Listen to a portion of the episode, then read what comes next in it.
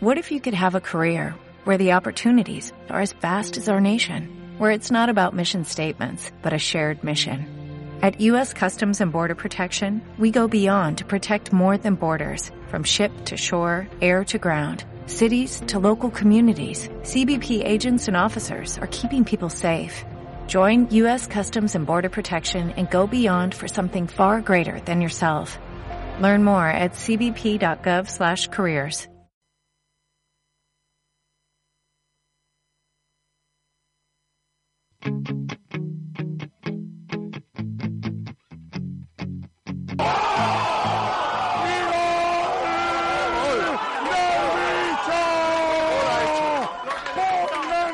pie! ¡Manolo Sanchís! ¡Ponte de pie! ¡Ahí va! ¡Qué golazo! ¡Gol, gol, gol, gol, gol, gol, gol, gol, gol, gol, gol! ¡Gol, gol, gol, gol, gol, gol, gol! ¡Mamma mía, qué gol! ¡Mamma mía, qué gol! ¡Qué gol, qué gol, qué gol! ¡Qué gol, qué gol, qué gol de Se Ronaldo! levanta el Juventus ¡Qué Estadio para aplaudir. ¡Qué gol, qué gol, qué gol! ¡Ronaldo, Ronaldo, Ronaldo! ¡Mamma mía, qué gol! Aplaude todo el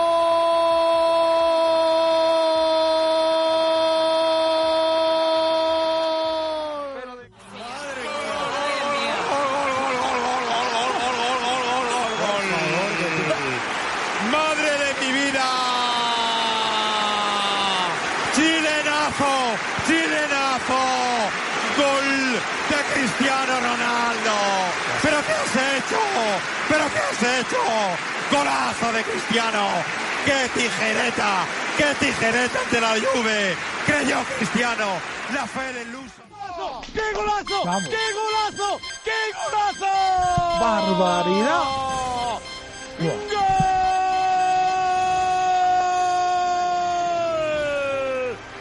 ¡Cristiano! ¡Escuchen Turín!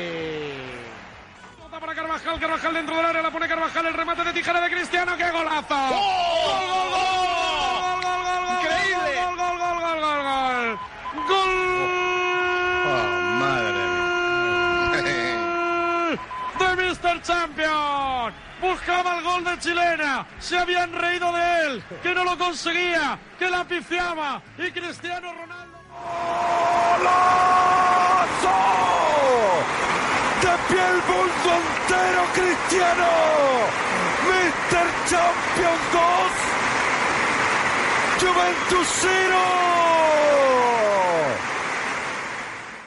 Bueno, pues ahí está, ahí acaban de escuchar las narraciones y los relatos de los diferentes medios del gol de Cristiano, ese gol que ha sido protagonista de toda la semana en todos los informativos, en todos los periódicos y en todas las televisiones. Y vamos a ponernos un poquito en contexto. Yo soy, me presento lo primero, soy Carlos Doblado, presentador del programa Partido a Partido aquí en Onda Campus, los jueves a las 5 de la tarde. Y para comenzar a hablar tengo aquí a mis dos contertulios, Álvaro García a mi derecha, muy buenas Álvaro, Hola, muy buenas. y a mi izquierda Juan Fran Bolaños, ¿qué tal Juan Fran? Hola, buenas tardes. Y eh, por último y no menos importante, Adán Prieto en la cabina de sonido. ¿Qué tal, Adán? Muy buenas. Buenas a todos. Bueno, pues como hemos empezado fuertes, hemos empezado calentito, tuvimos eh, el martes ese partidazo del Real Madrid de Zidane contra la Juventus en Turín, 0-3 ganó el conjunto merengue con un golazo, si no lo han visto, y no creo que lo hayan visto porque ha estado, en, ha estado hasta en la sopa el gol de Cristiano, eh, con una actuación soberbia del jugador portugués que está en, en uno de, vamos, para mí, mm, sinceramente, en el mejor momento de forma desde que llegó al Madrid. Mira que ha tenido muchos, pero es que está ahora en un pico impresionante de forma. Y bueno, como ya dije, Juventus 0, Real Madrid 3. Eh, eliminatoria, diría yo que sentenciada, me atrevería a decir. No sé si vosotros tenéis alguna lectura diferente acerca de esto o acerca del partido, por favor. Juanfran. Yo, a ver, mm, sentenciada no, porque queda el partido de vuelta y, bueno, cosas más raras han visto, pero sí que muy, muy, muy encarrilada.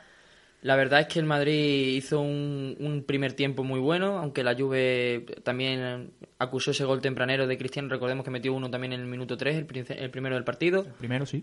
Y luego la verdad es que la Juventus se, se repuso bien, tuvo dos o tres ocasiones muy buenas. La parada, el paradón de Keylor Navas, Keylor está ya. que, que se vuelve a reivindicar otra vez.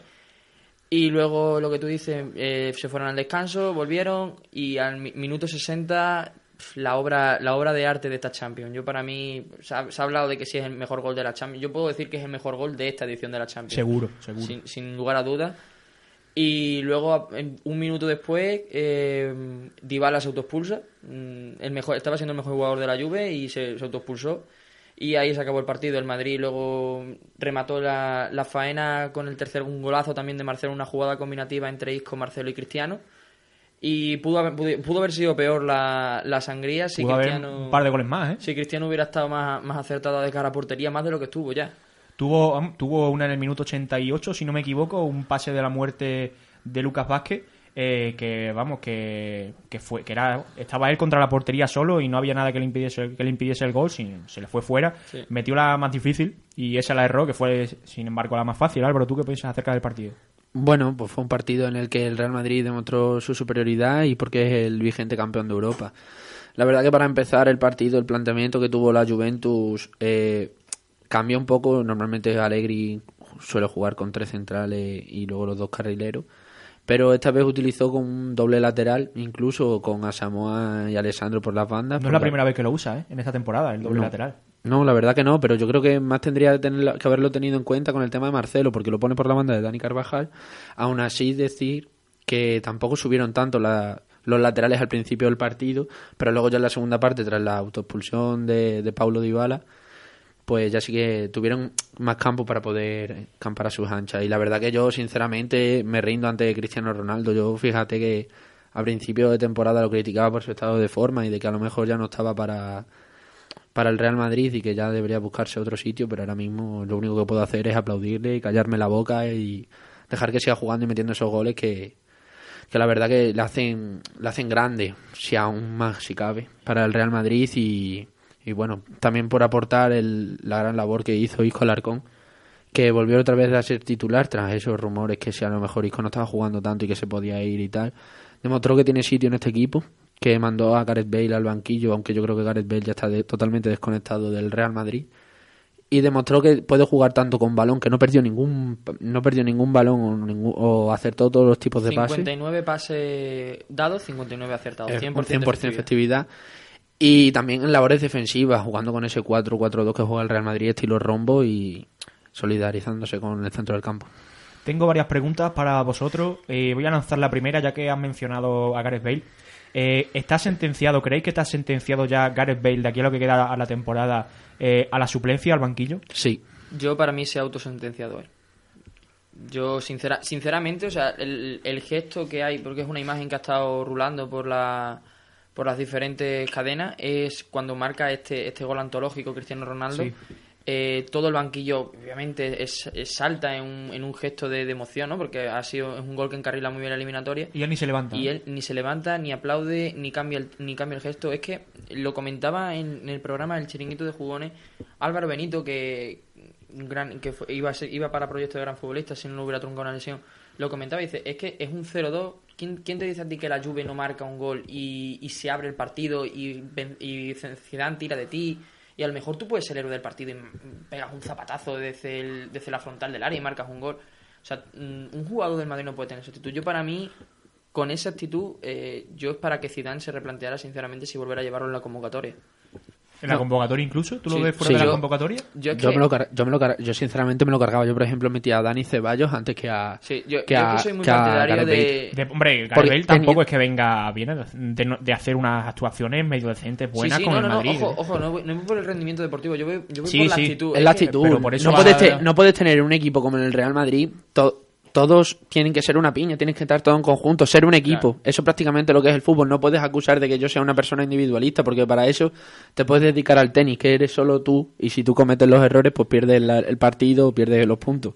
Eso te trata de ser un equipo, tienes que ser una piña. Tenemos que estar todos a una para intentar conseguir el objetivo. eh, Pero a, la- a lo que voy yo, que, a lo mejor mm, a estas alturas, eh, a 5 de abril que estamos, no te puedes permitir el lujo de, de, por una pataleta de Bale, que sí, que está mal, obviamente, lo estamos eh, compartimos nosotros la misma opinión, no sé yo si te puedes permitir ese lujo de quedarlo fuera en las alturas de la temporada que te está, que estamos ahora, que te estás jugando las habichuelas, como diría aquel, y meter, como ha dicho Álvaro, por ejemplo, a jugadores como Ceballos que no han tenido la ningún suerte- tipo de rodaje en esta La suerte que va a tener es eso, la situación en la que se encuentra el Madrid ahora mismo. Porque ya te digo yo que si el Madrid ahora mismo hubiera estado eliminado por H por B de, de la Champions, eh, o sea, Bale no volvía a jugar otra vez con el Madrid. vamos. O sea, yo, yo soy entrenador del Madrid y es que no lo vuelvo, no lo vuelvo a poner. No, yo sigo pensándolo ahora mismo, aún estando en Champions. Sinceramente. Yo a mí un gesto de un futbolista que vale lo que vale y que sabemos que tiene calidad, pero que no ha demostrado absolutamente nada esta temporada y que no está con el equipo, prácticamente tú coges, lo apartas y ya la temporada de que viene le dices, oye, contigo no cuento porque has hecho esto, esto, esto.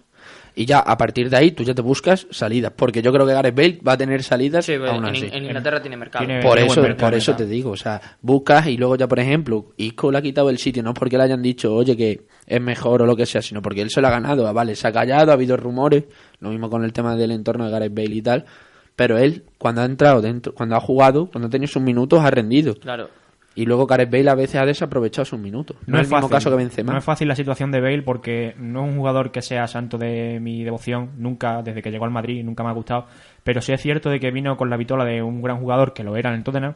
Lo Y es. Lo es, mí, lo yo es. para mí calidad, calidad, Calidad le tiene. sobra. Lo que pasa es que el, el Madrid pero le ha venido grande. Claro, y aparte que vino con presión de haber costado 100 millones, que en su época fue el fichaje más caro de la historia. Eh, las lesiones, problemas que ha tenido en el entorno. No es un chaval como todos ya sabemos que los jugadores ingleses, que la mayoría, gran mayoría que llegan a la Liga Española, no se consiguen adaptar bien al entorno, al ambiente, al- a, la- a las ciudades, a la liga, al juego. Y es cierto que le ha podido costar y ahí ha estado. Yo creo que lo que decís vosotros es un poco desproporcionado, porque para mí Bale tiene que ser titular en el Real Madrid. La alineación del hoy día, ¿eh? Hoy día para mí la, la alineación tiene que ser titular Gareth Bale, pero se venía hablando de si quién acompañaba a Cristiano Benzema, si eran No. Isco, Lucas o Asensio. Y para mí los titulares, o sea, el lo que tiene que pensarse, lo que tiene que llegar a debatirse es quién tiene que acompañar a Cristiano y a Bale. Para mí Benzema mm, no para, bueno, creo que lo compartiréis esto también, no merece estar para nada el 11 del Madrid y Bale, vamos, lo merece más que Bale que Benzema, no sé si me entendéis. Yo eh, no estoy de acuerdo contigo, la verdad. O sea, para mí estoy de acuerdo en, en, el, en que Benzema no puede volver a jugar otra vez como titular indiscutible en el Madrid, porque no se lo ha ganado. O sea, la diferencia entre Bale en el campo sí este año. Bale en el campo... No ha hecho eh, malas actuaciones. No ha eh, hecho malas Está actuaciones. metiendo goles. Pero No ha también hecho- ha hecho muy pobre. sí. Pero, Sí, pero mejor es que que la de Benzema. Bueno, sí, no, lo de Benzema ya es otra no ha cosa rendido, no ha rendido todo, todo lo que se esperaba de él. Sí es cierto que para mí, para el sistema que tiene el Madrid, vendría mejor Bale que Benzema. Yo en eso estoy de acuerdo contigo. Pero más que, más que Bale, yo le daría cancha a Marco, a Marco Asensio y a, y a Lucas Vázquez. Sí, se lo merecen Yo, también. yo la verdad, el partido, o sea, el partido cambia con la entrada de Lucas Vázquez. Eh, hasta, Como el hasta del PSG, como el del hasta el minuto 55 en la Juve salió más o menos cómoda, vamos a tener la- vamos a tener un poquito eh, el balón, el Madrid tenía la pelota pero era un dominio estéril. Y cambió a Benzema, sacó a Lucas, vio que por la por la banda del doble lateral Alexandro estaba haciendo un, un auténtico puñal con Carvajal, le estaba haciendo un quebradero de cabeza, metió a Lucas Vázquez por ahí, que es un pulmón tanto en ataque como en defensa, y ahí rompió el partido. De hecho, la jugada del gol de Cristiano Ronaldo precede de un disparo al primer toque de Lucas Vázquez que saca Bufón bajo palo de una- y Carvajal, aprovechando todo el trabajo físico que ha, que ha desplegado Lucas Vázquez, tiene toda la banda para subir, sube, controla, levanta la cabeza, pone el balón y luego ya es cuando Ronaldo remata. Y de, un, y de un fallo de Chiellini de entendimiento con Buffon Y impresionante. mira, y mira que llevan años jugando juntos. se le, O han, sea, pegado- se le ese han pegado error, palos, se- se le han pegado palos a Bufón, pero yo para mí el error ahí es de Chiellini, Chiellini. ¿eh? Porque va Bufón, Bufón además se, se ven las imágenes como Bufón grita, la pide, que, que Sí. es mía. No, Claro, eso y es que a lo mejor no lo he escuchado, pero Claro. vamos, falta entendimiento entre dos, Sí, sí, sí. dos, dos jugadores, dos compañeros de equipo que son tanto de la selección italiana como de la Juventus y que llevan tantos años juntos. La verdad que bastante, bastante mal ahí en ese aspecto la Juve. Eh, quiero lanzaros otra pregunta, dejando un poquito de lado el tema de Gareth Bale. ¿Veis a este Madrid como principal favorito para ganar la decimotercera? La Champions Yo este lo veo como favorito desde ¿Principal que... candidato? Como principal candidato lo veo desde que desde que se metió el- desde que le metió 3-1 al, al Paris Saint-Germain. Ya antes de la eliminatoria con el Paris Saint-Germain yo le veía favorito porque no le quedaba otra carta, era el PSG o el PSG. Pero es que a raíz del 3-1 yo vi, vi gestos en la grada que me recordaron a... a ¿Viste esta- algo como a este, a este primer año a este primer año de Zidane donde parecía que el Madrid iba deambulando y la, la famosa felicidad yo vi, vi una comunión con, con el Bernabéu de el tercer gol de, de Marcelo fue magnífico cuando con el PSG fue ese señal el cubo todo el Bernabéu se venía abajo o sea Mm. yo vi, vi ese gesto y dije digo digo es que otra vez es que es el año del Madrid y yo sinceramente tanto por juego porque ahora mismo en Europa el único equipo que le podría hacer sombra es el Barcelona, pero por pegada, no por juego. Porque luego supongo que lo comentaremos. Le ganó 4-1 ayer bien a la Roma, pero dos autogoles y mm, tampoco es que el Barcelona jugara a las mil maravillas. Entonces yo, respondiendo a tu pregunta de manera breve, sí, para mí el principal favorito para ganar la Champions es el Real Madrid. Álvaro, ¿cómo ves tú? Yo también pienso igual. La verdad que yo antes tenía una opinión que podía ser que el Manchester City para mí era el principal favorito eh, antes de, que surgieran los octavos de final, pero ahora viendo también los resultados que ha tenido el Manchester City en, en el partido de ida frente al Liverpool en Anfield, yo pienso que tanto como el partido del PSG, tanto como el partido ahora de ida de la Juventus, yo creo que el Real Madrid ha demostrado una solvencia, ha demostrado que es el, es el rey de Europa y que ganarle en Champions League es muy complicado. Y yo creo que el, el planteamiento que también está realizando Zidane con el tema de por ejemplo dosificar a Cristiano Ronaldo en partidos intrascendentes de la Liga BBVA, o sea, la Liga Santander, perdón. eh, tiene, hay que tener en cuenta que está descansado, que prácticamente se está preparando para estos partidos y yo creo que está demostrando que también Zidane que mucho se le criticaba también a principio de temporada con las rotaciones, de que por eso prácticamente ha podido perder la liga, pero también está demostrando que sabe, sabe lo que hace y que sabe que, o sea, rotar a la plantilla y que estén todos al 100%. Bueno, pues una vez dicho esto, vamos a, a, por último a finalizar con el tema de Madrid-Juventus. Hemos hablado del Madrid, pero no del conjunto italiano. ¿Vosotros veis ya la eliminatoria sentenciada? ¿Le dais alguna chance a la Juventus? ¿O creéis ya que esto ya está firmado en papel y que no hay nada más que hablar? Ahora mismo está 99,9% para el Real Madrid y el 0,01% sería que se cayera la portería del Bernabéu y que le dieran el partido por perdido al Madrid, la verdad. Yo creo que yo ya del fútbol después de lo del año pasado del PSG del PSG y el Fútbol Club Barcelona. No me sorprendería que pasara cualquier cosa, lo que sí estoy de acuerdo con Juan Fran que tiene que pasar algo tipo así para que para que la cosa cambie, teniendo en cuenta que al jugador más importante yo creo que de la Juventus, como es Pablo Dybala, está sancionado, aunque también en el Real Madrid tiene la sanción de Sergio Ramos, pero meterle cua- meterle cuatro goles Sí, al Real Madrid en el Bernabéu es muy muy muy complicado. Es lo que dice en el Bernabéu y el Madrid viene lanzado, o sea, es una cosa que no que no tiene que no tiene cabida en el pensamiento de nadie.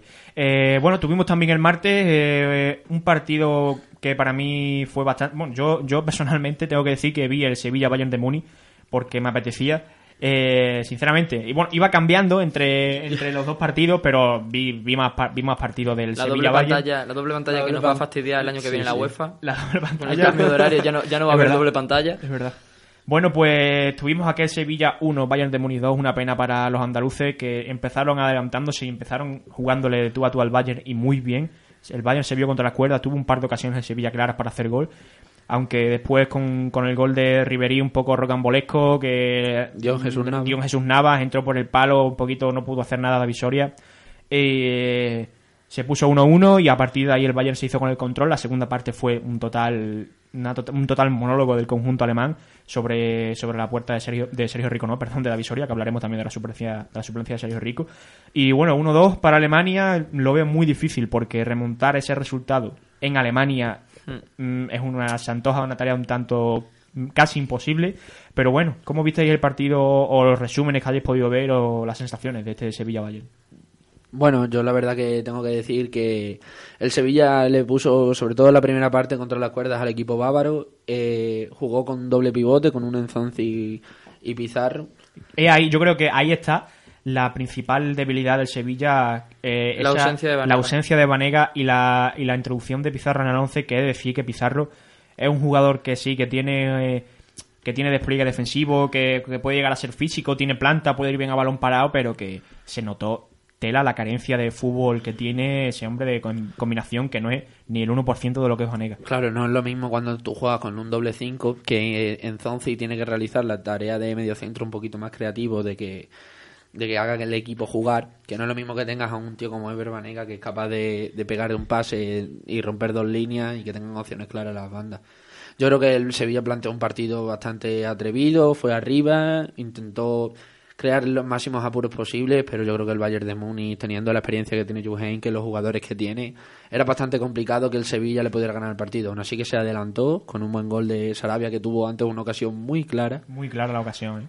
que no logró no logró meter y luego a la siguiente jugada que tuvo se resarció y metió el gol. Luego después el gol, mala fortuna de que Jesús Navas por meter ese piececito para intentar sacar la bola, pues se colara la pelota para adentro en un David Soria que tras mucho tiempo sin jugar al principio estaba un poco inseguro, pero luego después demostró que es un buen portero, que Tuvo un par de paradas tuvo una, buenas, tuvo una ocasión que era bocajarro para haber hecho el 1-2 el Bayern de Múnich. Cabeza y- fue Javi Martínez que consigue atajar. y la, y la sacó hacia afuera en Sí, una parada sí. espectacular. Luego ya, después la segunda parte, ya sí que el Bayern tomó totalmente el control del partido, supo manejar con un Thiago Alcántara excepcional y con sobre todo con un James Rodríguez que entró a raíz de la lesión de que, Arturo Vidal. Fue el que le dio el cambio al. Bayern. El Bayern que notó mucho, yo personalmente la noté bastante la baja de David Álava del lateral izquierdo, que la tuvo que suplir con Bernat, que sufrió muchísimo por esa Sí. banda. De hecho, lo quitó, en Sarabia, el- por lo, quitó por Rafinha en el, en el El descanso, descanso. a Juan Bernat, que tiene las horas contadas según la prensa alemana en el Bayern, que se irá lo más seguro este verano. Vamos, aquí en, en España tiene buen mercado, pero sufrió mucho por ahí. El Bayern tuvo la lesión de Arturo Vidal en la primera parte y como bien decís, eh, entró James Rodríguez y fue otro aire. Fue un Bayern más tocón, más, más rápido en la posición de balón y gracias a eso... Yo por, parte- yo por mí, la, por lo único que tengo que decir es que la pieza fundamental yo creo que de este Bayern de Múnich es la calidad que tenga Tiago. O sea, Thiago Thiago, Thiago sobre, pero Tiago sobre todo en la labor del centro del campo, a la hora de, de empezar, de pausar el, el partido y decir, ahora jugamos a fútbol. Tocamos, se asocia súper bien con James Rodríguez y hace mover al equipo. Entonces, ya luego los de arriba que tienes, tienes a Lewandowski, tienes a Müller, tienes a Ribery y entró luego Robben en la segunda parte. Que son dos pedazos de peloteros y encima detrás tienen a alguien que tampoco es nada cojo, que es Javi Martínez, que, Sí, sí. Que también está la jugando de pivote, está claro, jugando de tío pivote, es un, jugar. es un gran, o sea, mm, es, un un gran gran defensor, es un gran recuperador, pero tampoco es cojo sacando la pelota Sí, y sí. jugándola. No, y por eso se sigue diciendo que incluso si Javi Martínez está demostrando el gran nivel que tiene, que incluso puede ir de- t- puede ser uno de los tapados para ir al mundial. Bueno, incluso para mí, como para, mí, central. para mí no es un tapado. ¿eh? Yo, nosotros lo metimos en la convocatoria. Claro, sí, sí, claro, sí, haciendo la nosotros- pero yo me refiero en ámbito general. O sea, nosotros sabemos que tenemos un buen gusto por el fútbol y sabemos que. que a lo mejor sí ir. es un tapado, Javi Martínez. Y bueno, eh, lo mismo lo pregunto, igual que os, que os he preguntado con, con el tema del Madrid, con el Juve Madrid, con el Madrid Juve en la vuelta. ¿Creéis que el Sevilla puede darle vuelta? Yo la verdad lo veo muy muy difícil para... El fútbol nunca se sabe y el, y el resultado que tiene el Sevilla tampoco es el peor que se le podría dar. Por lo menos ha ha anotado gol, que eso quieras que no te da la baza de que, de que puedes jugar con que si el Bayern te mete un gol no te tengas que venir abajo porque todavía puedes ir a forzar la prórroga. O sea, no, no es tan, tan, tan, tan, tan malo. Es un resultado muy malo, la- la- las cosas como son. Tienes que ir a marcar dos goles a Alemania. Pero yo sí voy a coincidir con Álvaro y yo sí en esta mesa de los más críticos con Tiago Alcántara porque para mí es un jugador que siempre, siempre le pido más de lo que da porque, eh, como, como he dicho muchísimas veces, es un jugador que tiene muchísima calidad pero que las lesiones no le respetan y no le dejan coger ritmo de competición. Ahora está, Ahora está teniendo esa continuidad. Ahora está teniendo esa continuidad, está demostrando esos destellos que dio en el Barcelona y en su primera temporada en el Valle de la mano de Pep Guardiola. Y la verdad, mm, dependiendo de cómo esté Thiago, cómo llegue el centro del campo de, del Bayern de Múnich y también de la creatividad que tenga el Sevilla y la inspiración que tenga arriba, eh, dependerá mucho la- de las poquitas opciones que le queda al Sevilla. Porque también hemos de decir que el Sevilla falló como una escopeta de feria. Sí, bueno. Tuvo. Eso es lo de siempre, es lo que, es lo que llevamos hablando, lo que, o sea, lo- si, si visteis el partido del Sevilla contra el Sí, sí, Barcelona, sí, no, no. eh, Igual. lo que no tiene es gol. Es que, eh, o sea, ha- habéis hablado de la de Sarabia, que es la más clara, porque mm, la quiso ajustar tanto que la tiró fuera. Pero es que en los últimos minutos que hubo un arrechucho final del Sevilla, hay un balón colgado. mm, no quiero, no quiero mentir, no sé si lo colgó Escudero, no, no me acuerdo ahora mismo. Ahí Que- me, pasé, me- ahí me pasé al Juve Madrid. no te puedo decir porque ahí me, Me- pasé al Juve no, no sé ahora mismo quién colgó el balón, pero era un balón, para, para que la gente se ponga en situación, un balón llovido, el típico que si es el minuto 20, al que le cae, la rompe conforme viene.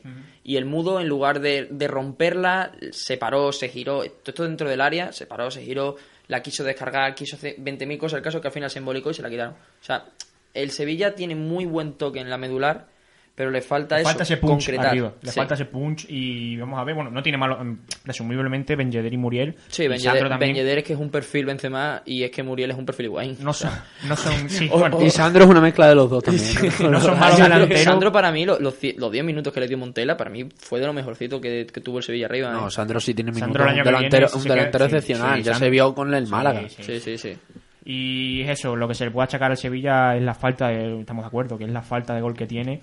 Y yo no creo que le dé vuelta a la eliminatoria, o sea, ganar en Alemania es difícil y ya remontar un resultado, a ver que no es un resultado abultado, pero meterle dos goles al Bayern o más y que no te metan ellos gol, sobre todo, porque es que que, Sí. que no te metan gol es muy difícil. Álvaro, ¿tú qué piensas acerca de, de las chances de Sevilla? Pues en la otra opción, en el Real Madrid-Juve, le dábamos un 99% al, al Real Madrid y un 0,01 a lo mejor al la Juve, yo aquí le pongo un 10% al Sevilla Sí, un y, 10%. y un 90% al Bayern. La verdad que es complicado. Se decía también igual que cuando el Real Madrid le ganó al Bayern de Múnich en casa, le ganó, no con el, ca- en este caso que perdió. Decía Rummenigge que iban a, a- quemar árboles. árboles o no sé qué. los árboles en Múnich, Luego sí. cogió el Real Madrid y le metió cuatro goles allí Sí. y fue un partido para recordar.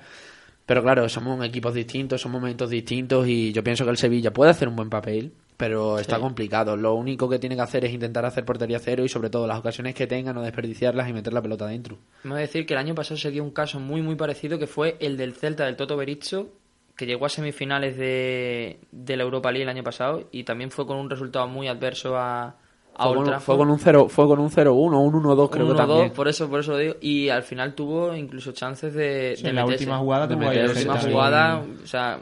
Vamos ojo, a ver, tuvo el- cuidado, cuidado también, ¿eh? Tuvo el Sevilla la, la épica de Old Trafford. No, bueno, no sé si épica porque el United viene como viene, pero, No, pero ya aún así fueron épicas. O Sí, sea, sí. un equipo que está. la retórica de ganar en claro. Old Trafford al United en su Claro, campo, un equipo que tiene el triple de presupuesto Claro, que tiene claro. el Y, Sevilla. con- y jugadores que tienen el triple o, o 10 veces o el más. cuádruple. o- Sí, sí, sí. Y ahí está, bueno, vamos a ver qué pasa con el Sevilla, ojalá pase y tengamos también de, de estos dos últimos al Sevilla y al Madrid. Y tuvimos ayer, eh, miércoles, también otros dos partidos de cuartos de final. Eh, ¿Por cuál queréis empezar? Os dejo a vosotros. Yo quiero empezar por el de los ingleses. Mm, ¿Seguí? Sí, sí. Eh, bueno, entonces, vale, Sí, pensaba que dejar querías el dejarlo último mejor para el No, final, no, no. pero bueno, empezamos por el de los que- ingleses. Es que tengo ganitas. Bien, bien, bien, me gusta, me gusta, me gusta. Tengo ganitas. Liverpool 3, Manchester City 0. Goles de Salah, Mané y el otro fue Oxlade Chamberlain. Chamberlain, que fue, bueno, me olvido del mejor gol, que fue un tarugo de fuera del área impresionante que nada pudo hacer con el Ederson. Eh, eliminatoria casi sentenciada. No digo sentenciada porque, por ejemplo, aquí tengo a Álvaro que es un creyente aférrimo de este City de Guardiola. Bueno, no sé si creyente aférrimo, pero dice que va a pasar. Que Yo está- sigo, sigo pensando que el Manchester City es capaz. No porque me guste Guardiola, porque aquí sabemos lo que estamos aquí los tres, que su pasado no, no gusta a nadie. A ver, yo o como, casi nadie. yo me- como culé que soy, sí es cierto que le agradezco mucho a Guardiola por lo que hizo, pero su final no es que fuese muy, o sea, no, no es que nos contentase mucho a los culés, pero bueno. Eh, yo sigo pensando que el Manchester City todavía tiene no tiene lo mismo que fuera un partido 0-0, un resultado que le viniera bien, pero yo creo que sigue teniendo chance por el mismo caso de que la defensa del Liverpool no pensemos que es lo mismo de que a lo mejor una defensa del Real Madrid o una defensa grande, ¿no? Tiene, vamos, eh, jugó ayer con Alexander Arnold, un canterano que ha entrado en el primer equipo este año. Sí, pero lateral le, ha derecho. comido la tosta a Klein, ¿eh? Lateral Sí, derecho, sí. ¿eh? Está jugando titular. Otro, otro canterano en el izquierdo, como puede ser Robertson, que le quitó el sitio a Alberto Moreno. Y luego de centrales tiene a Lobran y De Brig. Ya sé que de Van, o sea, De Brig, Van Dijk. Eh, no es lo mismo, eh, por ejemplo, tener a un tío que vale 15 millones a un tío que te vale 80. Ya sea no lo valga o como sea Bueno, el pero se mercado ha y tal. gastado, el City se ha gastado 60 Claro, claro, en a eso me re- Es llamativo, es gastado 60 en llamativo Claro, a eso se me refiero. que se haya gastado toda la pasta que se ha gastado en defensas y que tenga que meter a un central, como ha dicho Juan Fran, a la por, por 60 millones y lo tenga que meter de de lateral, lateral izquierdo. izquierdo. teniendo a Pero- Delf, teniendo a Delf, que- Pero es que Del- Delf es un reconvertido. Porque sí, da igual, pero en plan, si lo tienes habituado a jugar en esa posición, eh, ponlo ahí, joder, o sea, juégatela. Lleva, Sí, sí. lleva, llevas toda la temporada haciendo experimentos. eh, Guardiola, que todo el mundo se jacta de que es el entrenador que ha revolucionado eh, tantas veces el esquema, que le ha dado tantas vueltas al fútbol.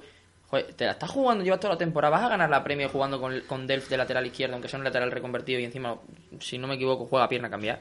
Joder, ponlo. No, no, es zurdo, es zurdo. ¿Es ¿eh? zurdo? Sí, sí, es zurdo. Joder, ponlo y, y ya está. O sea, mm, muere con tus principios. Porque al final, Klopp, Klopp lo, lo dijimos en el análisis cuando salieron. Klopp iba a plantear un partido de tumba abierta y a jugar a tumba abierta No, no, y, a- jugó, con- jugó con todo, la verdad. Y yo creo a que tumba abierta y le salió bien, Y yo creo está. que y yo creo que Guardiola no se esperaba tampoco que salieran así. Yo pensaba que se iba a salir un poquito más. Luego después también pienso que puede ser una buena opción para para el Manchester City remontar también que Henderson tuvo amarilla, por lo tanto tiene Y la lesión de. Salah que hay que Y ver. la lesión de Salah fundamentalmente, que al parecer yo he estado leyendo que puede ser para tres semanas o incluso un mes. Entonces, claro, es una baja sensible que tiene el ataque. Sabemos Mm. que tiene a Mané y a Firmino, pero claro, es el ma- ahora mismo yo creo que es de los mejores jugadores en forma que hay ahora mismo y yo creo que está siendo mismo, y yo creo que está siendo el mejor de la Premier sin ninguna duda. Yo quiero, de oro. Yo quiero aprovechar para darle un, un palito a Guardiola y decirle que con el lazo amarillo no va a ganar partido. Porque en la previa, en la previa, no, o sea, sí. Bueno, Juanfran, pero eso- Aquí se lo están tomando. No, no, no, a ver, es que. Me, A ver, me explico. vamos a analizar el Me fútbol. explico, Política. me explico. En la, en la previa en Inglaterra se le estaba dando más, más bola al tema de que si Guardiola iba a llevar el lacito amarillo, si lo iba a lucir en la chaqueta, si. Que, que hablar más propiamente del sistema que iba a sacar el City, de la baja de Sterling que lo dejó en el banquillo, que a mí me sorprendió, la verdad. Y yo para mí, cuando tú desvías tanto, si te dedicas al, fútbol y desvías, desvías tanto a otros temas ajenos a lo que es el deporte, al final te pasa lo que te pasa. O sea, no, no es... Ahora me pueden decir ventajista, no sé. No es, no es ventajista, o sea, porque lo dije desde el primer momento en el que se dio el tema, tú, no, un- tú, tú eres un deportista y eres una persona que está ligada al deporte, no puedes no puedes salir de, de tu ámbito. Y es lo que ha pasado. El Liverpool se ha centrado única y exclusivamente en el fútbol. Pero no creo que. No, no hablo por Guardiola, no, pero Guardiola es un tío bastante inteligente. Yo, yo creo que sabe bien lo que hace.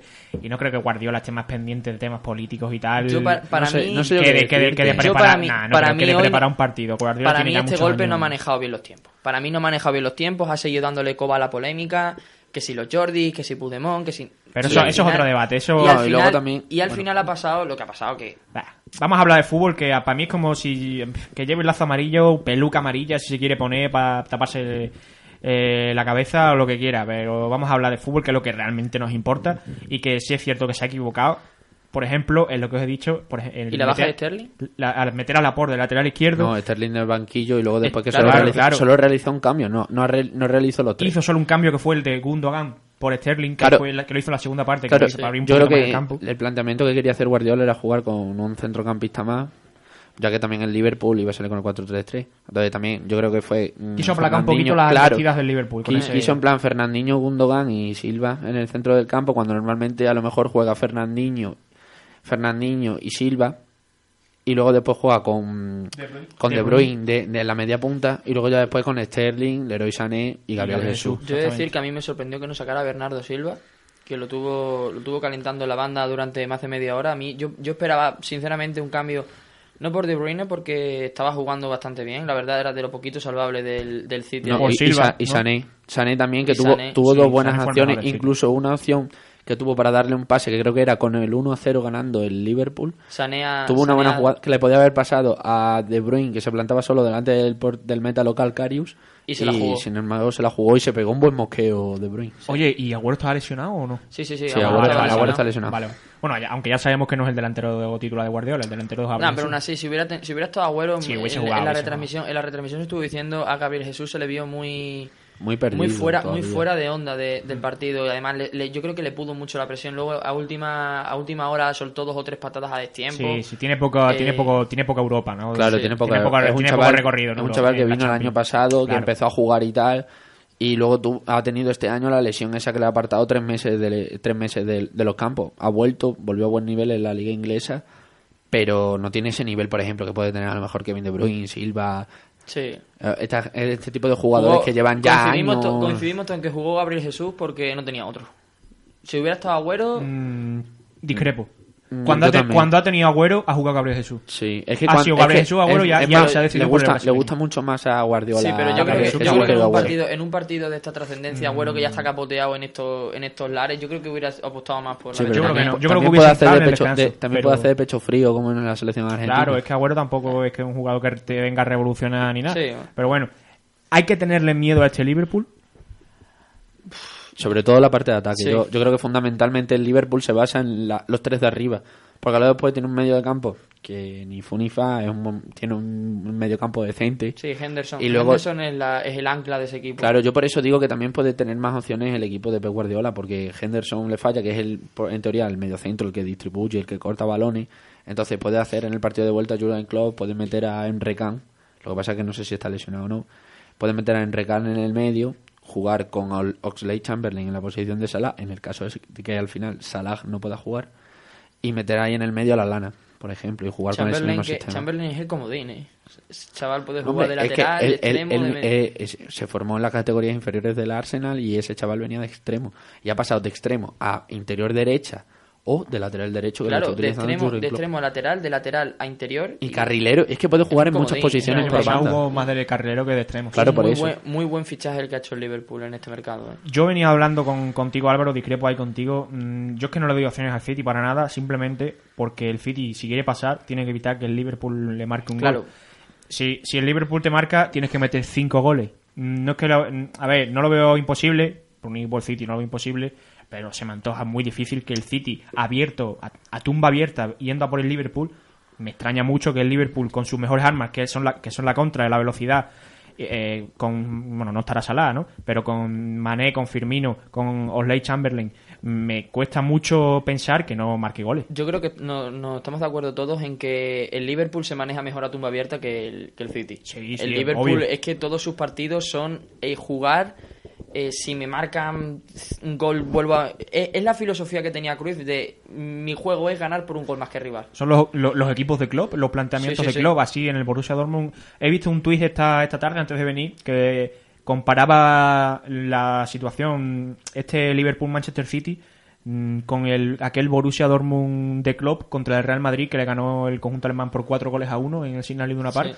Y es más o menos lo que viene a decir que que la, la identidad, ¿no? La, lo que lo que consigue hacer Klopp, o sea, que son equipos prácticamente calcados. Aquí el Borussia Dortmund tiene, tenía si- tiene Igual. similitudes la Sí, verdad Igual, la misma, la misma alegría jugando, el, el desparpado, porque ayer era minuto 80, cualquier equipo con 3-0 se, se mete atrás, mete un balonazo fuera y Bueno, dice, el- "Mira, el- se, se replegó un poquito el Liverpool. Sí, ¿eh? aún así, pero, pero, o sea, No, era, pero no le costaba salir. O sea, ya en el minuto 80, cuando vio que el City estaba volcado, el, el Liverpool no se la pensaba. Mané tuvo, tuvo una opción en el minuto 80, un balón colgado mm, precisamente por Henderson, Sí, antes le- de que le sacara la tarjeta. remató remató mal eh, Mané con la izquierda creo que fue cayéndose pero que pudo pudo Efectivamente, gol y puede haber sido el cuarto Sí, perfectamente. O sea, que no es un equipo que tampoco que, que le guste mucho jugar atrás. O sea, es un equipo que cuando tiene que defender, defiende y cuando tiene que atacar, pues con alegría, para arriba.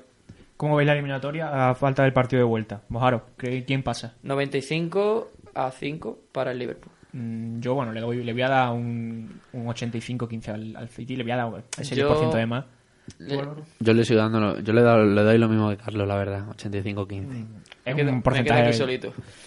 Me Bueno, solo. pues vamos con el último partido de la jornada de ayer, el último partido de esta jornada de, de primeros partidos de Champions.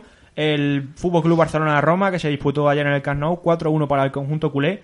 Eh, no marcó Messi, pero marcaron eh, Luis. Suárez, Piqué y dos goles en propia puerta a la Roma. y dos penaltis no pitados Bueno, eso lo vamos a debatir ahora. Mm, por favor, respeta a mi turno. Eh, el, el gol de la Roma lo marcó Checo. Una Roma que yo creo que el resultado no refleja lo que fue el partido en verdad. Porque la Roma salió bastante bien en la primera parte. Los primeros minutos le consiguió plantar cara al Barcelona. De hecho, jugó mejor. Para mí, los 15, pri- los 15 primeros minutos jugó mejor que el propio Barça. Aunque, bueno, llega en una jugada del Barça, eh, pase de Iniesta a Messi mm, iba, era para Messi para pegar la puerta un disparo que o sea era él contra contra pero se metió de Rossi que metió un golazo en su propia portería y a partir de ahí metió después el segundo Manolas en propia puerta y ya yo creo que se acaba un poquito la eliminatoria y en la en minuto 80 ya con 3-0 la Roma minuto 80 minuto no sé del 75 al 80 en el 80 Minuto 80 marcó Seco. balón entre líneas para Checo que estaba con, en la marca con Jordi Alba cuerpeando y obviamente Checo con la izquierda consiguió un disparo franco y batir a Ter Stegen. Y en la Roma creí un poquito más pero ya en el minuto 88 Denis Suárez para su tocayo Suárez para Luis Suárez para uruguayo y 4-1 Pam Pam se acabó eh, ¿cómo, veis, ¿Cómo visteis el partido? ¿Veis que les dais chances a la Roma? Mm, Bueno, yo chances a la Roma prácticamente muy pocas, la verdad. Yo inclu- creo que incluso estamos ahí cerca, hay un término medio entre el Sevilla y del- de los chances que le hemos dado, entre el Sevilla y la Juve. Yo creo que la Roma salió muy valiente, la verdad, como viene siendo con Di Francesco en, en la Serie A, la verdad. La novedad de que no pudo jugar Nainggolan por esas molestias, en cambio jugó De Rossi y utilizó No, el doble el doble lateral. jugó mm, es que Nainggolan jugó ju- últimamente lo dijo Julio Maldini Maldonado Maldini lo dijo que en plan jugó por, por Nainggolan Strutman, el jugador holandés. Sí, a- pero a veces juega, a veces juega eh, de Rossi y a veces juegan, a veces juega Truman, en plan no es que tengan una posición definida. En este caso yo creo que Truman estaba más un poquito más claro. Pero que se nos sigue, se notó la baja de Nainggolan porque. Strutman no es, no es Claro, Nainggolan, no es un jugador tío, que no se corte claro, ofensivo. o sea, porque Nainggolan tiene recorrido tanto en ataque ofensivo como en ataque defensivo, ¿no? Entonces también utilizó la Roma, en el mismo caso que también en la Juve, con el doble lateral, con Bruno Pérez en la banda derecha y con Alessandro Florenzi en, el extremo derecho, con Perotti en la banda izquierda, y luego con Pellegrini, que también realizó un buen partido, el, el joven chaval. Y luego, claro, mm, viene a ser que el Fútbol Club Barcelona jugó tosco, jugó sin como sin alegría, como Como le viene jugando el equipo le, le costaba mu- le costaba mucho arrancar y la Roma estaba muy bien plantada, intentando sus jugadas y sus ocasiones más es peligrosas. que, claro, es que mm, juegan, no juegan bien, pero te meten cuatro. O sea, Claro. es que- Claro, el- al final el planteamiento que hizo el Chingurri cuando se le fue eh, Neymar en verano fue voy a hacer un bloque sólido, voy a hacer un bloque compacto, que el equipo gane, que es lo que principalmente Y me está interesa. está y está funcionando, está la verdad, o sea, no es un juego vistoso, es cierto, ayer me parece que tuvo el 65, el 70% de la posesión de, de balón, pero era un dominio muy lineal, muy estéril, no, Mm. no, es- no era esa, lo que ha dicho Álvaro, esa alegría jugando, ese, ese desparpajo, y hablando también que has hablado de Messi, que no marcó Messi, yo me iba a pensar un poquito ansioso también, no sé si condicionado por el por lo que había pasado el, Nah, no creo. el martes. En fin, No creo que Messi se Yo creo una... Y, y nada, la verdad, yo creo, yo creo que la Roma lo tiene muy, muy, muy, muy, muy difícil. O sea, sinceramente, o sea, creo que que opciones tiene menos 20, sinceramente. O sea, pero, pero básicamente por lo que estamos, por lo que venimos hablando de que el Barcelona es que es un, bloque muy, muy sólido. Es que es un equipo que, lo que ha dicho eh, Carlos, sin jugar bien, te metes cuatro. Es que no es. No, y prácticamente porque no creo que le vaya a meter.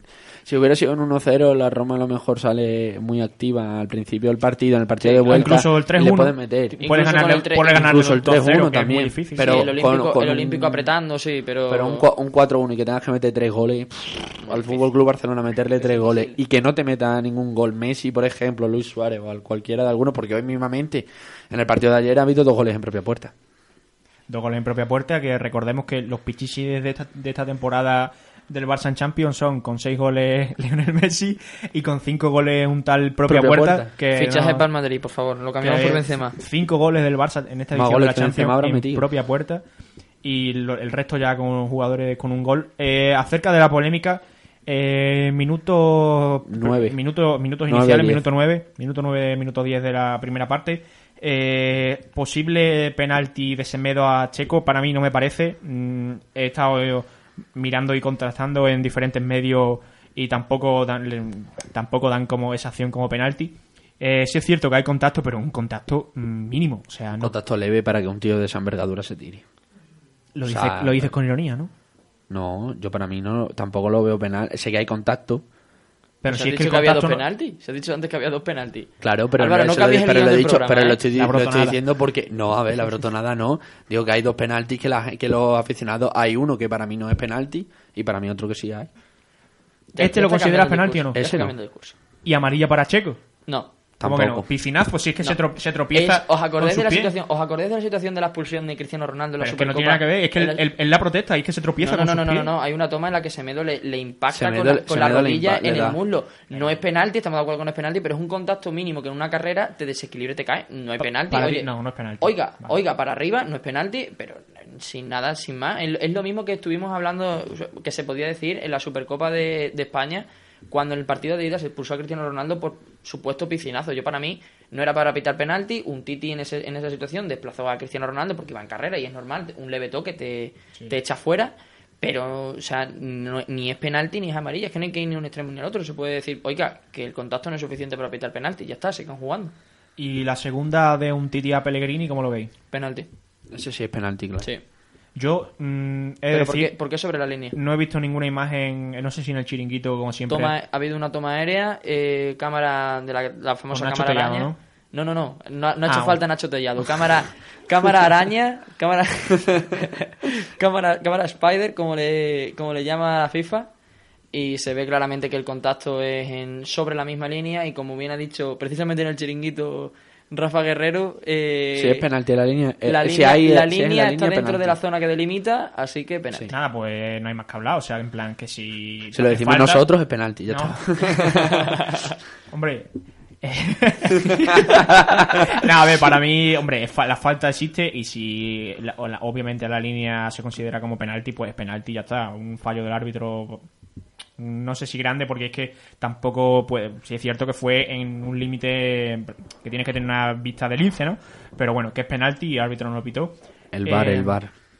Damos por concluido, pero antes no quiero marcharme de la Champions sin destacar, sin recalcar que no sé si ha habido un año en cuartos de final que en, la- en el primer partido haya habido tanta contundencia de unos equipos con otros y que estén prácticamente, con todo mi respeto del Sevilla, que puede ser el equipo que más opciones tenga de remontar, aunque le doy muy pocas, eh, que estén ya prácticamente los cuartos sentenciados, ¿no? ¿Y si te digo qué pasó? Boom. Sí, sí pasó, sí pasó. Acabas de quedar retratado, Carlos. Temporada, en la temporada 2012 pasó que tanto Barcelona con el Bayer Leverkusen, el Madrid, que le tocó... Hombre, ya han pasado unos años, por eso digo, Sí, ya han sí, pasado sí, 6-7 sí. años. Han, Ah, pasado... seis, seis años. años. En concreto seis años. Eh, esas semifinales fueron eh, Bayern-Real Madrid, que eliminó el Bayern al Madrid por penaltis en el Bernabéu, No fue una eliminatoria contundente. Y el Chelsea Fútbol Club Barcelona, que fue la eliminatoria más destacada de Di Matteo, que tanto los octavos como, los, como las No, semifinales... pero yo hablo de, cu- de cuartos de final. No, no, no, por eso. La eliminatoria Claro, más eso- destacada de Di Matteo fue la de cuarto.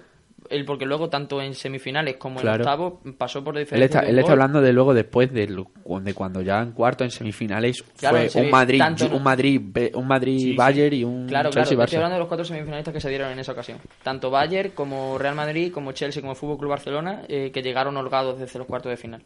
Mm, gran dato, Juanfran, siempre atento. Me gusta, me gusta. Hay bueno, que prepararse los programas. bien, bien. Aplícatelo cuando te toque. Eh, Concreta- concretamente, yo ahora mismo puedo coger también y sacar qué partidos fueron exactamente y cómo fueron el global de la eliminatoria. a- a Sí. su- al Fue, suplente si, de no Mr. recuerdo Chip. mal, si no Tam- recuerdo mal, fue el Leverkusen con el Fútbol Club Barcelona. No, No fue- precisamente ya te no acaba- fue- Hay que venirse con los programas no fue- preparados. No fue el Bayern Leverkusen con el, con Eso fue en octavos de final, crack. Wow. En cuartos de final, o sea, fue Apple Real Madrid con un global de Apple 2 Real Madrid Claro. 8, un Benfica Chelsea Igualado. en el que quedó un 1-3 para el Chelsea de Di Matteo. Eso sí que Sí, pero bueno. hubo 3-0 en la ida. ¿No? No, 0-1 Benfica Chelsea 2-1 Chelsea Ah, Benfica. Vale, vale, vale. Sí, sí. sí. Juanfran, Luego Sí, fue sí, sí, sí, sí, un tienes razón. Olympique de Marsella 0, Bayern de Múnich 4 sí, esa bastante. y luego un Milan Barça en el que quedó 0-0 el, el Barça en San no, Siro. no, no, no, no. Sí, sí, sí, sí. Ganó, seguro. 0-0 la Ah, o sea, ida la de- y la vuelta ganó el Fútbol Club Barcelona 3-1 al Milan. ¿Seguro? Claro. Hombre, tenemos los datos aquí ahora Ah, mismo. vale, entonces la del Milan Barça con aquella remontada fue el año siguiente. Fue el ¿no? año siguiente, creo Bueno, hemos flojeado todos con los datos, pero Sí, eh, bueno. entre todos, entre todos, Entre ponemos, todos al final, somos- pero ponemos un caldo de cultivo y sale una, una redacción medio Exactamente, ¿vale? Venga, bien. Bueno, concluimos ya con el bloque Champions. Definitivamente nos vamos a la segunda competición europea que es la Europa League. Eh, juega el Atlético de Madrid contra el Sporting de Lisboa. En Lisboa a las El 9. Sporting Club de Portugal, en el, Perdón. en el Wanda Tienes Metropolitano. razón, el Sporting de Portugal. Como en estamos el- hoy con los datos, madre mía. No, no, eh, solo me equivocan el nombre del Sporting. Que me perdone si nos está escuchando algún portugués. Eh, también tenemos un Lazio Salzburgo, eh, un Leipzig Olympique de Marsella y un Arsenal CSKA de Moscú. A ver, estos cuartos ya huelen un poquito mejor, ¿no? No son unos octavos que te toca el típico Cuban de Krasnodar y tal, ¿no? Pero, pero bueno, eh, ¿cómo veis la eliminatoria para el Atlético de Madrid?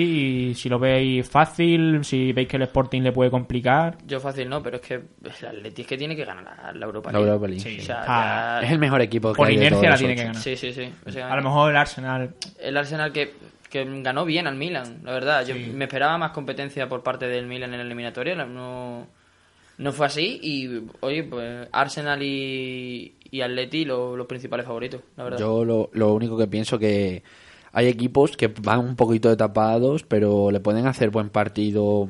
En plan, yo pienso que el Sporting de Portugal tiene pocas opciones contra el Atlético de Madrid. De Si el Atlético de Madrid no está bien, efectivamente tiene jugadores como Gelson Martin, tiene como Cuña, tiene jugadores peligrosos el Sporting de Portugal, pero el principal favorito, sin ninguna duda, es el Atlético de Madrid. Dato curioso que es que en la última Europa League que ganó el Atlético de Madrid, el Sporting de Portugal fue semifinalista de esa Europa League. Cayó por el cuadro contrario al torneo, en el torneo, y fue eh, rival del Atlético de Bilbao eh, que remontó en, en esa ocasión un marcador desfavorable en San Mamés en la vuelta. 2-1 en Portugal, 3-1, 3-2 en... No, 3-1 en San Mamés. Bueno, pues yo creo que analizando un tema, el tema del Atlético de Madrid, yo creo que como hemos dicho antes, tiene que ganar, no sé si el Europa League, pero bueno, esta eliminatoria por inercia es mucho mejor equipo que el Sporting de Portugal. Aunque tampoco hay que fiarse porque estuvo en el grupo del Barcelona y en Lisboa creo que el Barça empató, si no me equivoco, a cero, ¿no? Sí, Empataron a cero. Sí, el partido de, de este año sí quedó 0-0. En- No, Sí. perdón, 0-1 con gol de Luis Suárez. Pues mira, pero aún así le puso... ¿Y en qué partido fue el que marcó Matías en propia puerta? ¿En el del Camp Nou? En En el el Camp Camp Nou. en el del Camp Nou. Eh, fue um, no un partido fácil para el Barça, pero bueno, yo creo que el Atlético, si Griezmann está enchufado, Costa lo hace bien y no tiene pájara, creo que... Y si el Cholo no, no se empara no ya con el 1-0... Momento de Torres. mm, exactamente. si no se empara no ya ¿Os, con el imagináis que, 1-0... ¿Os imagináis que el Atlético la Europa League con un gol de Torres? ¿Por qué no? Torres sería- jugado de la plantilla, ¿no? Sería la repera para, para, para los medios. Para y para retirarse también del Atlético de Madrid. Sí, yo creo que, mira, Sería momento. ojalá pase. Fíjate, ojalá, Ojalá. pase. Lo y- firmamos los tres de aquí ahora mismo. Lo firmamos. Lo firmamos y que pase y que Torres se vaya por la puerta grande porque le están pegando palos. Se puede discutir el rendimiento, pero... Pero, Pero no el sentimiento. Exactamente. Muy, Claro. muy- me ha gustado esa... Yo tengo, co- yo tengo noticias sobre el entorno de Fernando Torres. Oiga, Y él está un poco, do- un poco dolido con el Cholo Simeone por el tema este y posiblemente se esté buscando una salida para ya el año que viene y a lo mejor no a Estados Unidos ni a otro libre, sino a China. No, sé que no, no se va a tener no va a tener que pelearse con el Atleti, sí que se le acaba el contrato ahora en junio. Sí, pero que, me- pero que él su intención es querer seguir en el Atlético de Madrid, pero, Pero viendo, no creo que viendo, viendo que, ¿no? to- que, no, que no le está dando bola el Cholo Simeone, que, está- que ha tenido sus problemas, porque los ha tenido, y, y que incluso le llegan una oferta económica bastante alta por parte de- del país chino, pues posiblemente hagan las maletas. bueno, pues... Bueno, yo co- comparto la opinión. Yo no creo que... Y la información de Álvaro, no, no creo que eh, Torres siga en el Atleti, no, no por él, porque yo creo que él se quedaría hasta su retiro, sino por el Atlético de Madrid, que yo creo que el año que viene tiene que hacer, aprovechar que la final de la Champions en el Wanda Metropolitano, y creo que tiene que hacer un proyecto ambicioso con jugadores que, que tengan, renovación que tengan hambre y hacer una renovación de plantilla, y no creo que Torres, con todos mis respetos, yo quiero mucho a Torres, me ha dado mucho como español, como aficionado a la selección, pero no creo que sea un jugador mm, adecuado para ir a por una Champions. Eh, bueno, eh, habiendo pasado. Bueno, si queréis, vamos a terminar de analizar este bloque Europa League. Sí. ¿Cómo veis el Lacho Salzburgo? Rápido por encima, más o menos pronóstico. Eh, yo- Favorito la Lache. Favorito al Lacho. pero sí, cuidado con el. Salzburgo porque el Salzburgo el tiene muy Salzburgo. buen equipo. Yo creo que va a ser una eliminatoria bastante igualada y yo creo que... 65-35 No, para Lazio. Sí. 50 55-45. 60-40 para la Lache. Mm, Bueno, eh, Leipzig-Marsella. Un buen partido con dos equipos que, que tienen jugadores no muy destacados a nivel mundial, pero que tienen gente, por ejemplo, como Timo Werner, que es más conocido, Keita, tienen buenos jugadores, y luego el Olympique de Marsella con Sansón, tiene buenos jugadores. y Yo voy con el Marsella aquí. ¿eh? Yo voy con el Marsella también. A ver, yo voy con el Marsella por, por su historia y eso, No, pero en plan, no, no que yo ban, como, como dirían nuestros amigos argentinos, banque al Marsella, sino que. Creo como- como exactamente favorito doy, como, favor- doy como favorito Sí, como más favorito se le puede dar a lo mejor al Marsella por historia, pero cuidado con el Red Bull Leipzig. Sí. ¿eh? y Arsenal CSK de Moscú Arsenal. Tampoco, no, tampoco nos pongamos con el Arsenal El- muy de favorito CSKA porque el carga al CSK Lyon. se ha cargado al Lyon, que el. Lyon, que el, el estadio el nuevo Gerland es el que En donde se juega la final de la Europa Claro, League. y estaban Y el y Lyon tiene un muy buen equipo. El CSK tiene jugadores normalitos así, pero son muy peligrosos y tiene a Musa que han fichado en invierno por el Hombre, Y la vuelta es en Rusia, que como no saque el Arsenal un buen el resultado Arsenal el es día de hoy, importante que no, que no encaje gol y que haga un buen partido en el en el Emirates Stadium. Nah, pero yo creo que, que sí, que el Arsenal ¿Quieres pasa. un resultado para el partido de hoy? ¿Cuál? Del Arsenal. Bueno, bueno. 3-0. Guarda- Guárdatelo. 3-0. Ah, Guárdatelo pues, porque vamos a hablar del el- derby. Por si no, ahora nos vamos al Sporting. Ahora echarle, ¿no? Guárdatelo que vamos a hablar del derby. Ah, vamos a O hablar sea, del derbi. los prono- sí, los pronósticos va a Bien. ser de lo último que hablemos, que no se preocupe nuestro técnico Adán, que va a ser de lo último que hablemos del derby. Guárdate los pronósticos, por favor. Bien, bien. Ahora sí, eh, cerramos bloque Europa, nos metemos en la competición internacional, eh, pero antes eh, mm, me está sonando aquí el teléfono rojo. Mm, por favor, eh, Juan Fran, ¿ha tenido noticia de última hora? Ha salido una noticia ahora que, como todo el mundo sabe, si no lo saben se lo digo yo, eh, Ibrahimovic ha fichado por la M por la MLS, por la Major League Soccer de Estados Unidos con el con Los Ángeles Galaxy y se ha rumoreado con que como Suecia va a ir al Mundial, que si Ibrahimovic iba a ir convocado con la selección sueca, pues ya os digo yo amigos que Ibrahimovic no va a ir, no por falta de ganas, no porque el combinado sueco no lo vaya a llamar, sino porque la FIFA lo ha vetado del Mundial. Pero es oficial, eso ha salido en comunicado. No es oficial, pero en el caso de que se diera una convocatoria, la FIFA aplicaría un artículo que hay en el reglamento que impide que todo futbolista que esté ligado con una casa de apuestas participe en competición FIFA.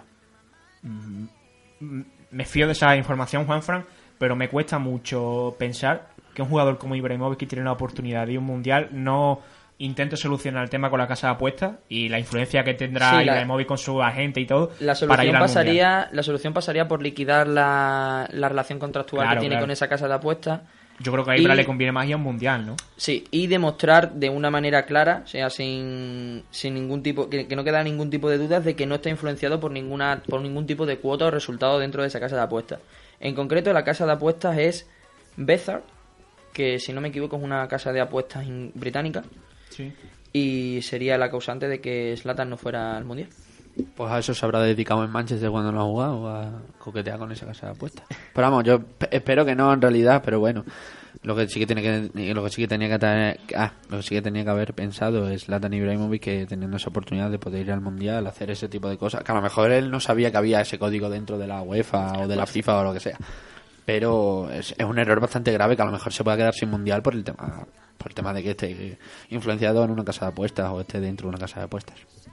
Bueno, pues adelantándonos, Juan Fran, esta información aquí en directo en Onda Campus, en partido a partido. Ahora sí, vamos a pasar a hablar acerca de la Liga Santander y esta jornada que se nos viene, jornada 31, que tenemos como partido estrella el Derby de Madrid, el Real Madrid Atlético de Madrid. Eh, señores, ¿cómo veis este partido? ¿Cómo veis este derby? Un derby quizás un poquito descafeinado bajo mi punto de vista. Sí, porque la liga ya básicamente está Claro, claro. Casi descafeinado en la lucha por el segundo puesto, ¿no? ¿Eh? Claro, no, pero dicho- nos referimos más al término de que a lo Sí. mejor descafeinada en el No sentido de la lucha por la liga. Claro, no hay ninguna ambición. A ver, porque quede segundo o tercero, en- al fin y al cabo, lo único que te puede valer es en el dinero que te pueda dar la, la Federación Española de Fútbol por quedar segundo o tercero. Porque en sí, si quedas segundo quedas tercero, vas a entrar en Champions directo. El problema es si quedas cuarto, que tienes que hacer el play. Ya no. El playoff. Ah, se, no. dio, se dio la noticia aquí en partido a partido. Siempre. Ah, bueno, pues mira Hay que estar atento, Álvaro. que, Yo- ta- es que que los, coeficientes, los coeficientes UEFA cambiaron y en detrimento de una posición de Portugal, de, de una posición de mm, clasificatoria de Portugal para competiciones europeas, tanto la Bundesliga como la Premier League, como la Liga Española, como la Liga Italiana, Sí. no pasarían por previa de Sí, verdad. en y, la, en y la Calcio se, han- se ha aumentado el cupo de equipos que van a la Champions. Es verdad, me he equivocado yo porque en el caso es en la Europa League. En la Europa sí Siempre, siempre pasan cositas aquí en partido a partido. Siempre hay que escucharlo, hombre. Siempre hay que escucharlo. ¿A qué equipo veis que llega mejor? ¿Qué equipo veis con más soltura para este partido? Al Real Madrid porque juega en casa Evidente, y porque el Atlético de Madrid viene con 12 jugadores de campo, Sí. más el portero. Sí. Al Real- el Atlético de Madrid está, está con muchas bajas y yo Con creo que el Real Madrid dudas. y yo creo que el Real Madrid viene fuerte, viene con ganas y demás después de haber demostrado lo que ha hecho en la, en la Champions League. Para perdón. demostrarlo en su campo con su También, gente. y en el que le viene En bien porque una, victo- Sí. una victoria le coloca un punto del Atlético de Madrid. No, y, y en, como golpe psicológico también ya pensando incluso más en las semifinales de la Champions, no es lo mismo plantarte en las semifinales de la Champions habiendo, sabiendo que eres un equipo vulnerable, vulne- vulnerable eh, como, que te, como que el Atlético de Madrid te gane en tu casa, a si te presentas en semifinales, por ejemplo, imaginaros que por H por B se diera una goleada de que el Madrid le gana 4-0 al Atlético de Madrid. El Atlético de Madrid que en los últimos años tiene un nombre, un peso en Europa. Uf, llegaría metiendo aún más miedo a- Yo creo que al el- sorteo de... Yo creo que si hay un golpe malo va a ser para el Atlético de Madrid. No creo que si el Madrid pierde le influya mal, porque el Madrid va a acabar pasando a semifinales y esto se olvidará. Sí, no, pero para el tema. Para el Atlético de Madrid sí le vendría mal, porque las dudas acerca del, del Cholo y lo que se viene comentando en estos últimos tiempos seguirían creciendo. Y para bien, creo que al Atlético de Madrid no le va a influir en nada, porque el Atlético de Madrid no se le juega nada, solo se juega la Europa League, que la tiene que ganar, repito, por inercia. Pero al Madrid sí que le daría un chute más de moral Claro. para esa Champions, como bien has dicho. Si el Madrid golea al Atlético de Madrid, mm, se va, va, o sea, va, va a quererse más fuerte y, que venga el que quiera. O sea, van a pensar, van a pensar los jugadores del Madrid. Por eso este razonamiento. Eh, vamos a dar pronósticos acerca de, de este partido. Juanfran, por favor. Tu pronóstico. Pues- Recuerda que esto quedará grabado. Yo creo que es un 3-1 para el Real Madrid. ¿Quieres que te diga los goleadores? No, también? no, eso es muy difícil, hombre. Me la juego. resu- resultado, me- no, si la, te la quieres jugar, Me lo voy a jugar con que va a marcar dos goles Cristiano Ronaldo y un gol Marquito Asensio. Y en el Atlético de Madrid va a marcar Kevin Gameiro. vale. Álvaro, Pues yo fíjate, pero creo que va a ser uno de los partidos en el que el Real Madrid no va a encajar gol. O sea, yo pienso sinceramente ¿eh? Es una 2-0. quimera. 2-0. Goles de Cristiano Ronaldo y de Luca Modri. Adán. Yo iba a decir 2-0 también, pero. Bueno, puedes que- repetir. visto que ya lo ha dicho. Pero bueno, no, prefiero- cambia, cambia, cambia si cambiar un 2-1. Eh, yo creo que el bicho no va a marcar. ya, eso. Ya Eso se tiene que pagar bien, ¿eh? En el Sporting. Ya, para vosotros. Eso se tiene que pagar bien.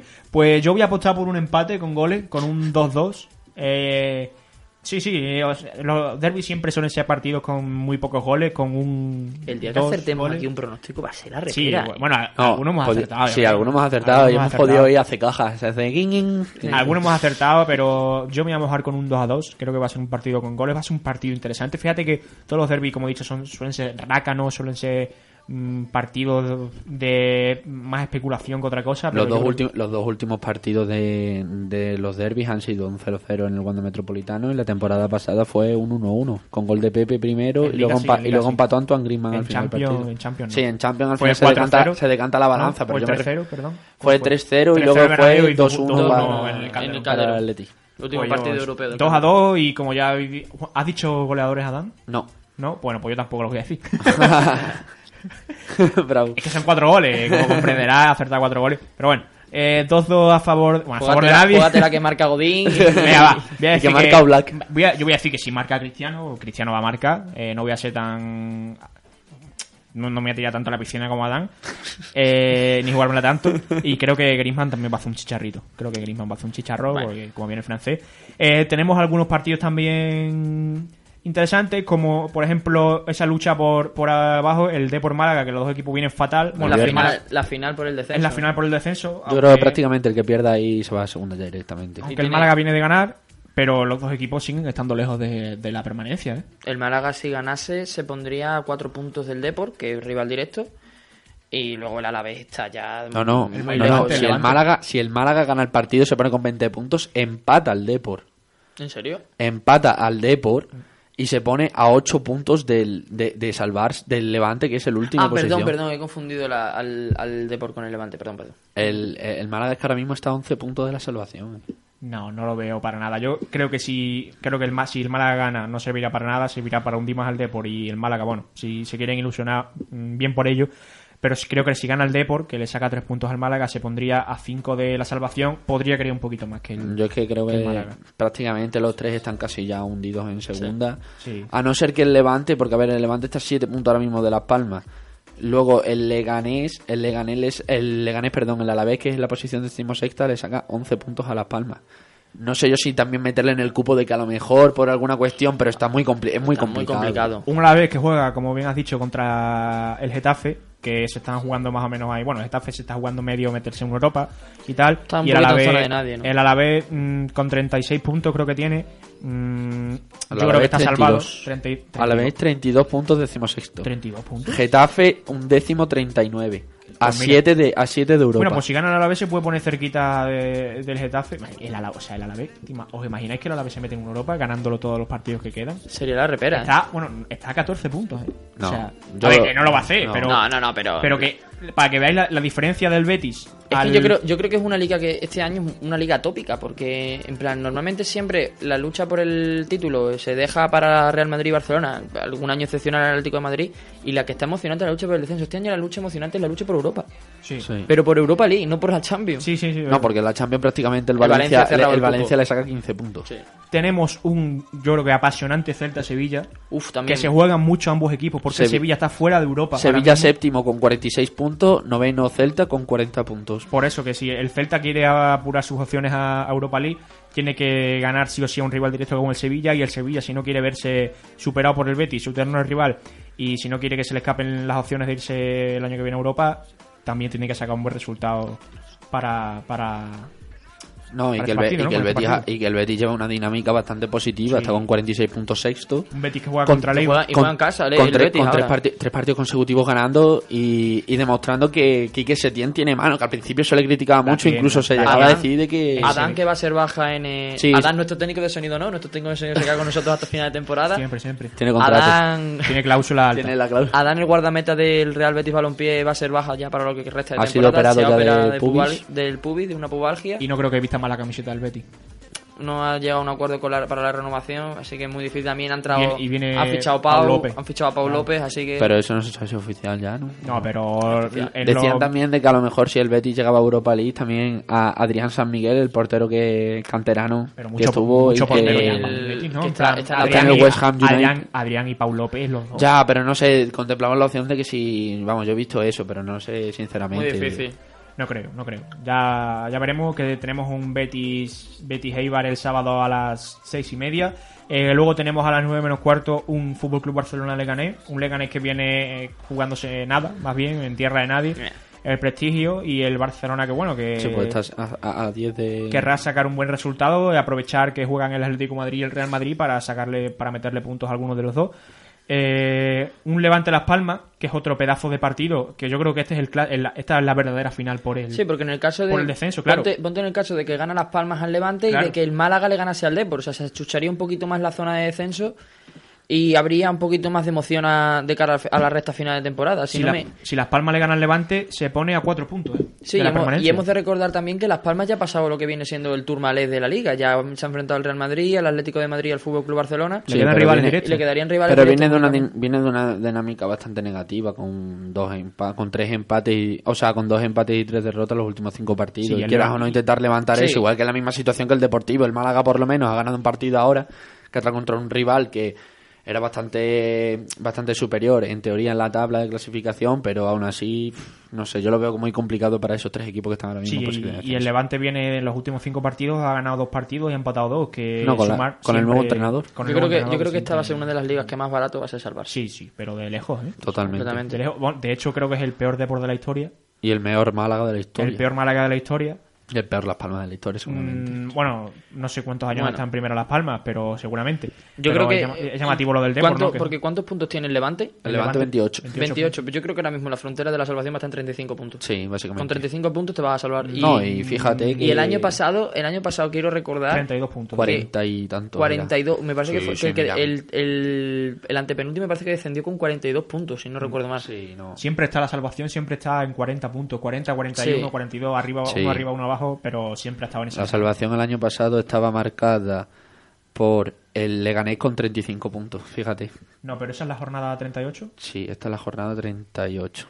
Pues fíjate. 35 puntos cuando hace años era 45 incluso. Claro. Claro, bueno, Ten en cuenta que ahora mismo el Osasuna el año pasado, eh, perdón, el Granada fue el que tuvo 20 puntos y, y era el último. La peor Ahora mismo- campaña también ahora- de la historia del Granada. Ahora mismo el Málaga tiene 17 puntos. claro, que era- Y todavía quedan como 8 jornadas, creo Sí, recordar. porque lo de Granada el año pasado fue catastrófico. ¿eh?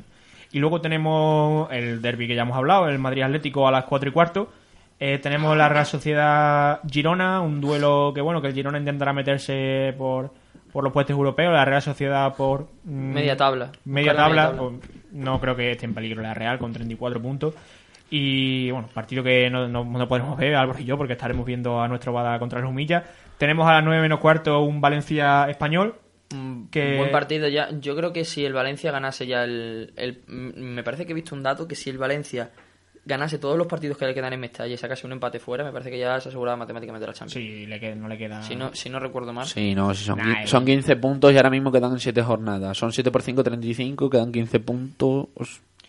Sí. Los papeles para la Champions. Con que ganase los de casa, con que ganase los de casa ya estaría básicamente. Siete- no, 7 por 5, no, 7 por 3, 21. En La- 10 puntos. Las bolitas del sorteo de agosto con los españoles para la Champions están Sí, preparadas. yo creo que el Valencia estaba prácticamente. Valencia está salvo algo, ah, ah, salvo Nah, que no. pasara, hubiera algún problema o que Marcelino destituyera o algo. Nah, no creo, no creo. Y el español, que bueno, que fue bastante cuestionado. De hecho, se escucharon gritos de. Quique no Betellá. mucho, de Quique Betellá, Quique Sánchez Flores, que para mí, sinceramente.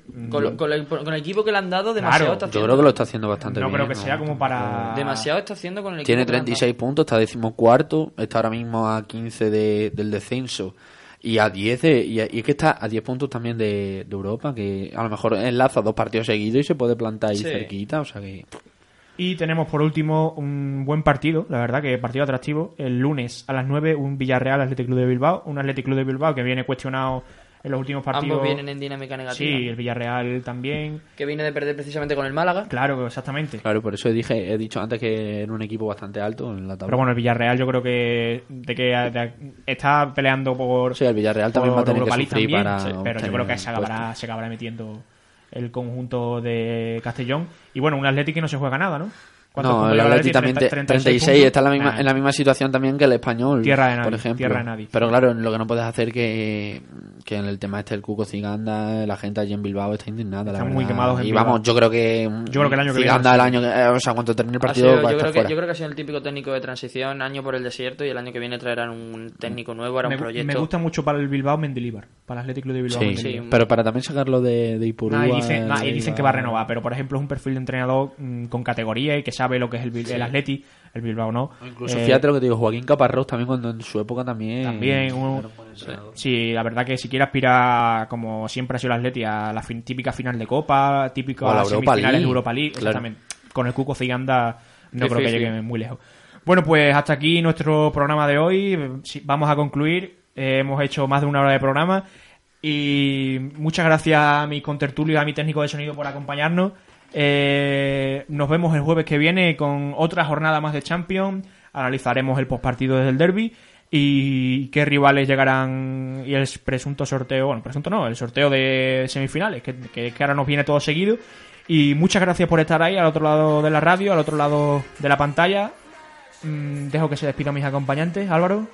Bueno, pues nada. Te hemos dejado sin tu sección de fútbol internacional, Sí. pero es que el tiempo se nos echa Me encima. habéis, me- me- me habéis hecho todo el vacío, pero bueno, volveré más fuerte y seguiré siempre haciendo multipantalla. Así me, así me gusta, así me gusta. Juan Fran, Yo quiero hacer un breve inciso Ahí, a ahí. que el Zaragoza ha vuelto a la senda de la victoria y se ha vuelto a meter en playoff, que se dijo aquí hace seis semanas, cuando se veía una quimera, se puede, ahí se está, Aupa, puede. Za- Aupa Zaragoza, hombre. Ahí estoy, gracias a Juan Fran, la verdad que yo también estoy siguiendo un poquito ahí al La conjunto segunda, ¿no? Exactamente, Sí. exactamente. Álvaro, si quieres decir algo aparte de lo de fútbol internacional. No, no tengo nada que decir, básicamente que... Nada, nada, de, nada de segunda B. por ahí. No, nada, hay que decir que el domingo hay un partido bastante importante aquí en Badajoz. Todo- y todos al vivero, hombre, Todos al vivero con entradas a un euro y a tres euros y ya está. Y lo más importante es que ganemos y que el año que viene haya otro Badajoz Mérida y todos disfrutemos del buen fútbol extremeño que hay. Adán, ¿quieres decir algo para concluir? Nada, que hasta la semana viene. Ahí está, nuestro técnico como siempre en sus declaraciones.